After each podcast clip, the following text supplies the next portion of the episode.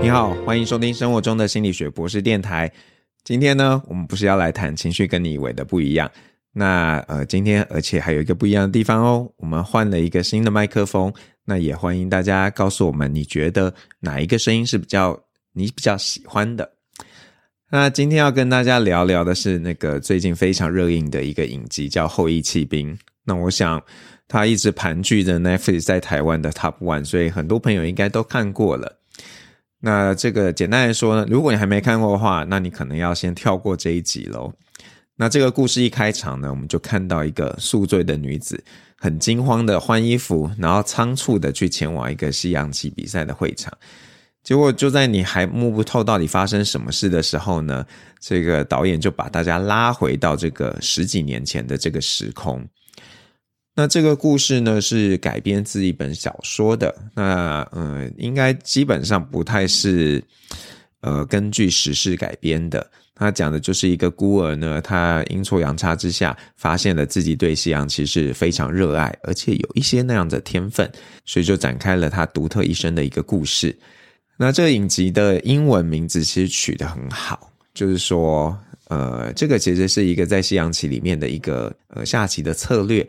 那它呃背后的意涵就是说呢，每一个选择其实是伴随着一些的得失。那在这个影集当中呢，女主角贝斯啊，因为对西洋棋非常着迷，也发现自己有天分，所以呢，她可以说几乎不顾一切的，就是她的人生就只有西洋棋。那可能因为呢，她在孤儿院住了一段时间，那领养她的家庭也不是那么的富裕，所以在她知道呢，哦，下棋可以赚钱的时候，她就决定。我要来参加比赛来赚钱。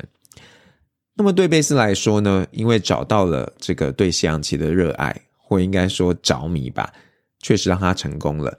即使在这个女性不被公平对待的年代，她也可以因为自己的才华而在男人的世界当中立足，真的不太容易。当然，这个剧是这样演啦，真实生活中真的还是没有那么容易的。那可是，我想请大家想一想。如果呢，贝斯只有一股对于西洋棋的执着，那其他都没有的话，其实非常非常的危险。就像他第一次输给世界棋王之后的处境，他突然不知道该怎么面对生活。那当然，这当中也包含了他母亲的离开，也让他更加的迷惘。那我觉得他其实非常的幸运，那因为很多人在背后呵护着他，愿意帮助他怎么样过一个像正常人的生活。那他养母跟他的一个片段，我想很多人都印象深刻，就是他在一次跟别人打和了，没有赢也没有输，然后他的母亲呢，就他就跟他母亲说，反正他母亲就说啊，你输了嘛，然后他说，对我终于呃。呃，这个我讲的好像不是很对，反正这个大大意上就是说呢，呃，他说啊，我终于可以，他跟他母，他强他母亲，就是啊，我就跟你一样，就是输。他说那他母亲也很 EQ 很高哦，没有骂他，说对你现在可以体，你你也稍微可以体验一下我这样的感觉。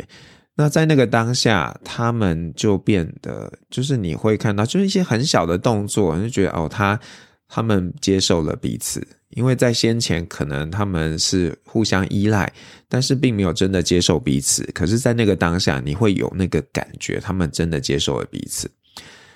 那说他幸运，真的是呃非常的幸运，因为除了一开始支持他的这个学坡先生，然后到后来教他下棋的哈利、班尼，还有甚至呃他在孤儿院的同伴九令都是嘛。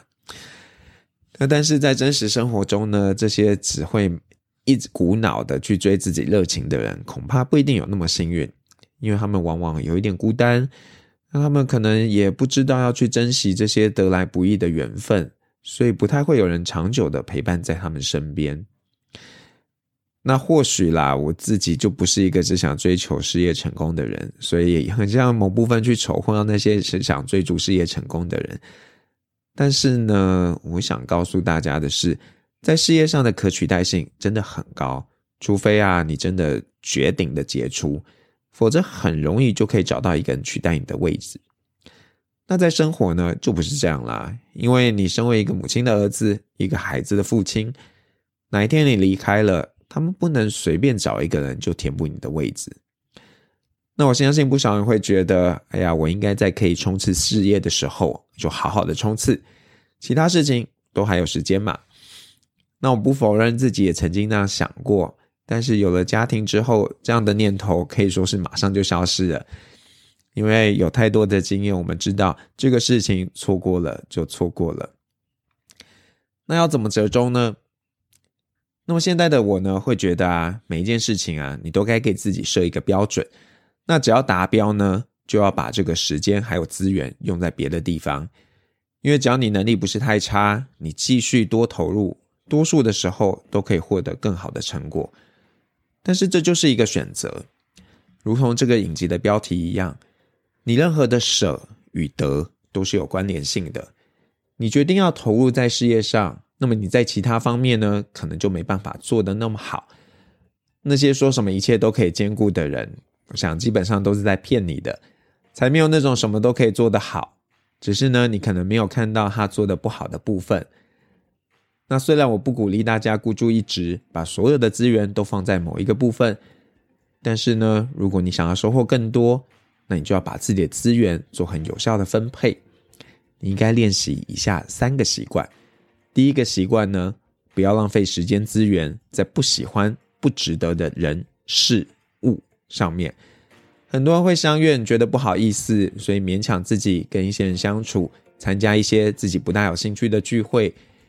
你应该练习拒绝，让别人知道你很谢谢他们的邀请，但是你资源有限，没办法接受他们的这个热情的邀约。那第二个呢？要养成固定的作息，大脑是很容易养成习惯的。一旦习惯养成了，做事情的效率会比较高，大脑也不需要投入这么多的资源。所以你要想办法帮自己养成固定的作息，不轻易改变，也不轻易多做少做什么，因为这些都会破坏这个平衡的。那么第三呢？每一个冒险都该设置停损点。那我不鼓励守成。但也不鼓励过于冒险，所以呢，你若要做任何新的尝试，请帮你自己设一个停损点，确保自己不会投入过多的资源，结果换来一场空。那么讲了那么多，我想最后我由衷的觉得，一个人的态度才是最重要的。你要练习当一个好人，而不是当一个成功的人。贝斯或许有点幸运，不过他至少很单纯。也愿意快速的接受别人的善意，并且让对方感受到自己是有所感激的。那你可以把这样的做法当做一个起点，至少不要当一个把一切都视为理所当然的人。所以呢，请先练习当一个好人，再当一个成功的人。因为成功的坏人并不会让人想念的。今天就聊到这边喽，那我们下一次再见。